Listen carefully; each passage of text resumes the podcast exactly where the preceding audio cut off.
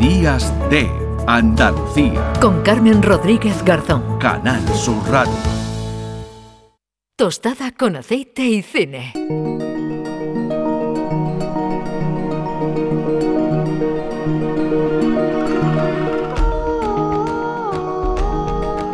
Damos ya la bienvenida a esta hora a Juan Luis Artacho. Hola Juan Luis, ¿qué tal? Buenos días. Buenos días, Carmen. ¿Qué tal? Pues, pues nada, mandarle un saludo a Javi Ojeda, que, que hoy no he podido estar yo en el estudio y lo, ¿Te lo has perdido? saber, me, me- me lo he perdido, por lo menos por darle un abrazo. Qué que- simpático, que, ¿verdad? qué buen amigo. Sí. Sí, sí, sí. Ahí la han liado, encallado, la han liado. Bueno, y tienen Ah. ganas todavía de dar, de dar guerra. Bueno, hoy nos vamos a detener porque esta semana pues ha sido la de las eh, nominaciones ya que se han dado a conocer para los eh, Oscar de, de este año. Mm, Bueno, lo previsible, ¿no? Quizás alguna película que se ha quedado un poco más eh, descolgada, ¿no? Y podría haberse eh, previsto que hubiera tenido más nominaciones, pero bueno, más o menos, ¿no? Lo Mm. que se pensaba, ¿no? Juanlu, ¿te ha llamado algo la atención? Bueno, eh, realmente los Oscars desde hace ya algunos años intentan aglutinar todo lo que ocurre en Mm. el mundo, no solo en Hollywood, y ampliaron el número de categorías a mejor película eh, para poder eh, coger lo que yo creo que Hollywood ya no hace, que es ese Mm. público para adultos, eh, de ese cine mm, mal llamado independiente, pero bueno, que nos vienen a la cabeza nombres como los hermanos Cohen, Sí. etcétera. Ese tipo de cine un poco se ha ido perdiendo en estos años y Europa ha tomado el testigo para esas propuestas y creo que Hollywood con buen acierto pues ha ampliado esa nómina de películas eh, para recoger eh, a todo ese público que si no perdería el interés en una gala de este tipo. Bueno, pues están yo creo que casi todas Mm. las europeas que tenían que estar. A mí me falta una como es la de Kaurismäki que vengo, vengo hablando de ella eh, todo el año, pero bueno, yo entiendo que ahí hay problemas con la academia porque él rechazó eh, participar en los Oscar un año cuando, cuando Estados Unidos entró en la guerra de Irak y a partir de ahí yo creo que tiene un veto con, con el, con el director, pero por todo lo demás sí, más o menos lo he esperado y, y bueno, pues dentro de todas estas propuestas y este resumen casi del año del cine, Sí. que son los Oscars, pues hemos destacado tres películas por diferentes motivos que nos centraremos un poco ahí para hacer este balance de, de estas nominaciones que siempre ponen el foco eh, del cine a todos los espectadores y a los que no son espectadores, porque hay muchas cosas alrededor de los Oscars, la alfombra roja, la moda y, bueno, un acontecimiento planetario que también ha perdido un poquito de fuelle en estos años, aunque algún- alguna aguantada de Will Smith lo vuelva a posicionar mediáticamente. Bueno, esperemos que no, que, la, que no haya no haya violencia ni guantazos ni, en fin, espectáculos de, de esto. Lo que sí es verdad es que, bueno, pues no sé, ¿no? Cada vez son, son un poquito eh, más aburridas, ¿no? Antes, no sé, Sí, a mí me lo, sí, a mí me lo resulta y me lo parece demasiado guionizado, ¿no? Todo quizá. Bueno. Sí, bueno, yo, yo cuando era más jovencito, pues yo me acuerdo que pues, ese año pues estaba nominado Francis Ford Coppola, Martin Scorsese, eh, pues estaba ahí Robert De Niro, estaba Meryl Streep, eh, estaba Clint Eastwood, no sé, como que eran superestrellas Ya, y, y, y ahora pues no sé, por lo menos desde mi punto de vista es otra cosa, ¿no? Siempre pues, estaba Jim Hackman, eh, Tommy Lee Jones, eh, y sí, sí eran como superestrellas de un cine y ahora es otra, es otra cosa, es otra cosa. Son, pero bueno, no sé, no sé si es por eso o no, pero, o por la, la edad que que, hay- también vayamos cumpliendo También nosotros y que ya ser. también lo de trasnochar para ver los Oscars, pues igual ya tampoco, ¿sabes? Que también eso lo ya vamos... no lo hago. No, Antes no, lo hacía, ni- lo hacía todos los años y, y ya, ya me cuesta, me cuesta llegar. Lo de la alfombra ya no llego. Mm, ya Bueno, no eh, llego. hay, hay nominaciones, bueno, tenemos alguna presencia española con la Sociedad de la, de la Nieve, ¿no? La que Nieve, lleva dos mm. nominaciones, la de película internacional, ¿no? Que ahora es como se llama esa Sí. categoría, y la de maquillaje, ¿no? Y peluquería, ahí ha entrado la Sociedad de la Nieve. Pero hay otra película, ¿verdad? Que es con la que vamos a comenzar, Juan que también eh, pues tiene participación, ¿no? Eh, eh, española y que es candidata a la mejor película de animación, que esto ya además va cobrando, digamos, cierto prestigio, ¿no? Porque se hacen, y tú además eh, defiendes muchas de ellas que las ha traído aquí, muy buen cine de animación. Sí, yo creo que el, el- el cine de animación es un recurso más para contar una historia, no es un género en sí mismo. Y, y creo que lo han demostrado ya muchos directores como Wes Anderson, eh, y, otros que son propios del Mm. medio, como Miyazaki, etcétera, que, que- que son películas que, que han ganado grandes festivales y todavía no ha ganado ningún Oscar como mejor película una peli de animación. Y yo creo que Robot Dream podía haber estado en esa. O sea, ¿tú crees que eh, podía haber estado en la categoría de mejor película, sin per- apellidos, per- ¿no? Perfectamente, perfectamente. Entonces, si te parece, pues Sí. hablamos un poquito de ese Robot Dreams de Pablo Berger.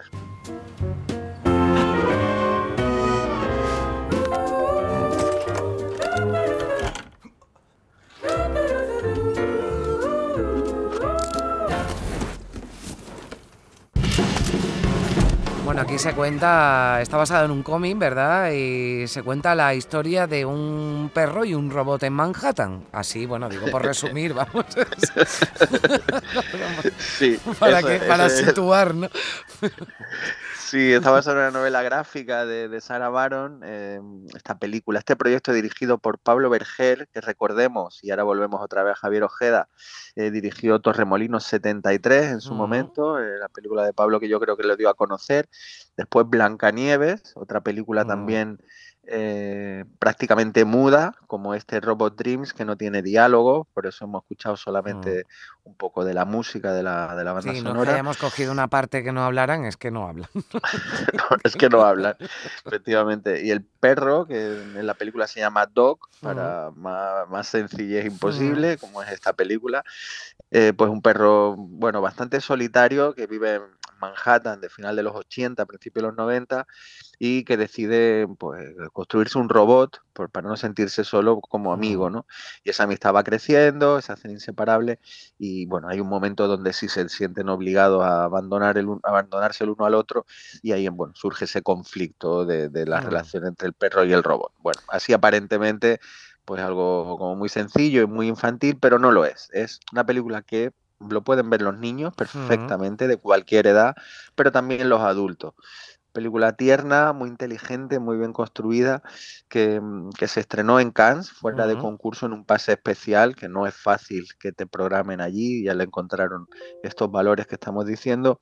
Y sobre todo es una película clásica, que últimamente vamos viendo un lenguaje en, en ciertas propuestas que vuelven a este cine que nosotros hablamos de los años 40 y 50 americanos, donde se va contando todo don- sin diálogos, donde las imágenes cobran un sentido eh, primordial Mm. y todo con una narración sencilla, fácil de entender, que muchas veces es lo más complejo de realizar.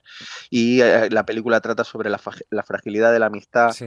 el miedo a la soledad, sobre todo, y el paso del tiempo. Bueno, pues la algo pueden que ver los niños, pero seguramente los adultos, ¿no? Pues eh, nos transmitirá, ¿no? Otras cosas y, se, y nos hará eh, reflexionar, ¿no? Nos hace reflexionar sobre, bueno, pues ese concepto, ¿no? Como decía Juan Lu, tan frágil, ¿no? De la, de la amistad y, y- y de las eh, relaciones, aunque en este caso las representen un perro y un robot que no hablan, ¿eh? Lo digo porque, bueno, cada vez que nosotros ya advertimos de lo que, de lo que hay en las películas para que nadie eh, se Pero lleve... no sé, Hmm, sí, no se hace nada complejo ni complicado, sino que se entiende muy bien y a los cinco minutos ya ni te acuerdas que no, que no, que no no- tiene que diálogo. hay diálogo. Bueno, sí hay Y eh, eh, por, por- por concluir, Pablo Berger siempre dice que cualquier proyecto que él intenta levantar es eh, intenta que, que la emoción sea el eje Mm. fundamental de ese proyecto y yo creo que esto es lo que él ha conseguido y ha conseguido emocionar a los académicos eh, norteamericanos. Una película donde está su infancia y adolescencia de alguna manera y mm, la única pena es que este año, después de hace mucho, Miyazaki se despide del cine con esta película del chico y la garza que hemos comentado Mm, aquí sí. y será complicado quitarle el Oscar a Miyazaki, que, es, que, que creo que ganará cualquier otra película norteamericana que está ahí también compitiendo, incluso a este Robot Dreams. Ojalá de la sorpresa, pero Pues será sí. complicado por, por el nombre, ¿no? Bueno, pues veremos qué, qué ocurre con Robot Dreams. ¿Cuál es la siguiente, la siguiente propuesta que traemos, eh, Juanlu? Sí, la zona de interés de Jonathan Glazer.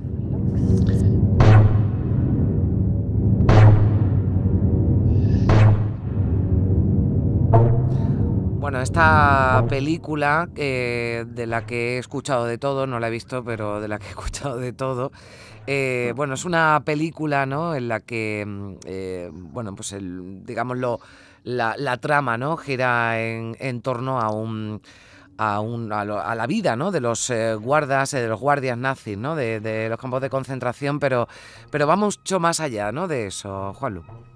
Sí, yo la vi en el octubre pasado en, Valladolid, porque no pude verla en San Sebastián, y a mí ha sido la película que más me ha impactado del año pasado. Me parece la propuesta más diferente y con muchas cualidades, y a mí la que más me ha tocado y sigue muy presente eh, sus imágenes, ¿no? Y sigo todavía como soñando a veces con, la propia película. Eh, Jonathan Glazer, director inglés, que empezó con videoclips para Radiohead, Nick Cave, eh, Massive Attack, después también para marcas como Nike, Volkswagen, Chanel, Apple, un hombre de la publicidad que ha hecho incursión en películas muy distintas como Sexy Beast, eh, Reencarnación o Under the Skin, películas mm. no muy conocidas, cada una muy diferente, y eh, se embarca en este proyecto basado en una novela de Martin Amis, que murió el sábado antes de presentarse en Cannes, murió el propio Amis.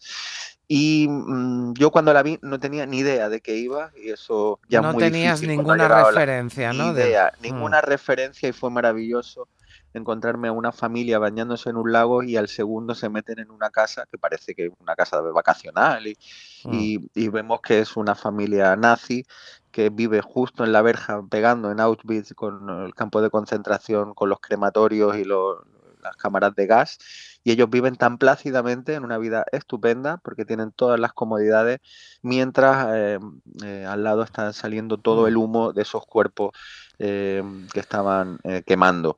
esta es la, premisa de esta película que tiene una puesta en escena de una pulcritud, una frialdad, Mm, es, estupenda. Es una cosa con eso, una fría, pero a la vez muy cuidada, muy meticulosa.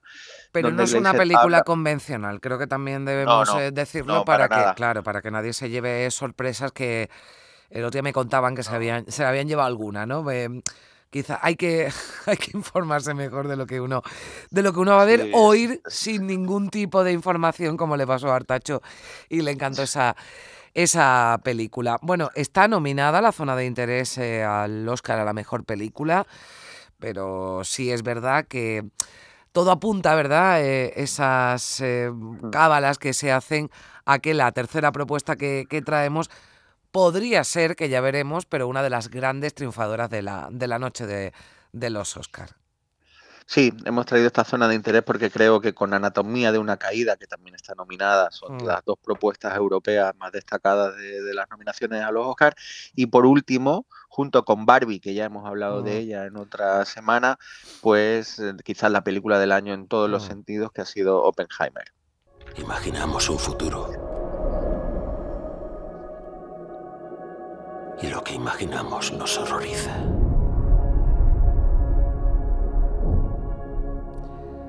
Bueno, pues esta película biográfica, ¿verdad, Juan Lu? Además, eh, dirigida por Christopher Nolan y que es una de las eh, favoritas, eh, bueno, pues de la, de la película, ¿no? Quizás, como decías tú, junto a Barbie, ya depende de los gustos de la, de la película del año, ¿no?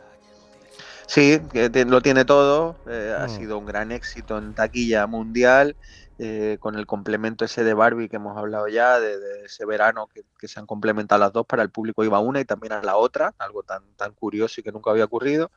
Y bueno, pues está eh, esa forma visual tan mm. potente que tiene de contar las historias Nolan, pero a la vez tiene personajes, tiene buenos diálogos inteligentes y también ese punto íntimo y mm. reflexivo de la, de la historia eh, sobre la creación de, de, la bomba atómica en este proyecto Manhattan que lideraba Oppenheimer y cuando mm. vio hacia dónde podía ir eh, su invento, pues ya toda su vida estuvo en contra de las armas nucleares y, y digamos, eh, un poco aborreciendo lo que él mismo estaba creando.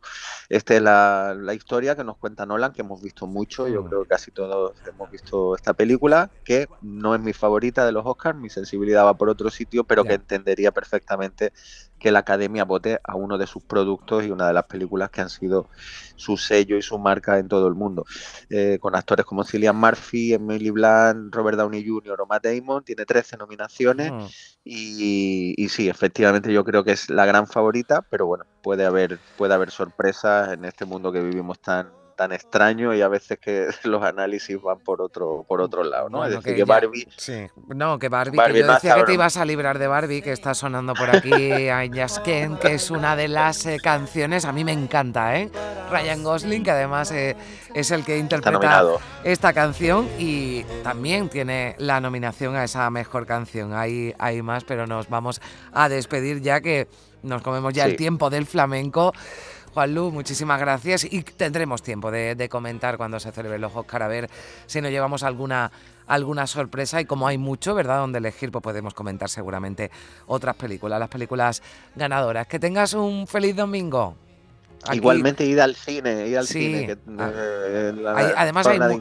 Hay mucha variedad que, que, bueno, pues cada uno, ¿verdad?, que, que- que vea lo que le apetezca o ya recomendaremos también horas para ir al cine, pero ya es hoy... un gran momento, gran momento para ir al cine. Claro que sí. Bueno, un beso fuerte, adiós. Un beso, buen domingo, hasta Adiós. luego.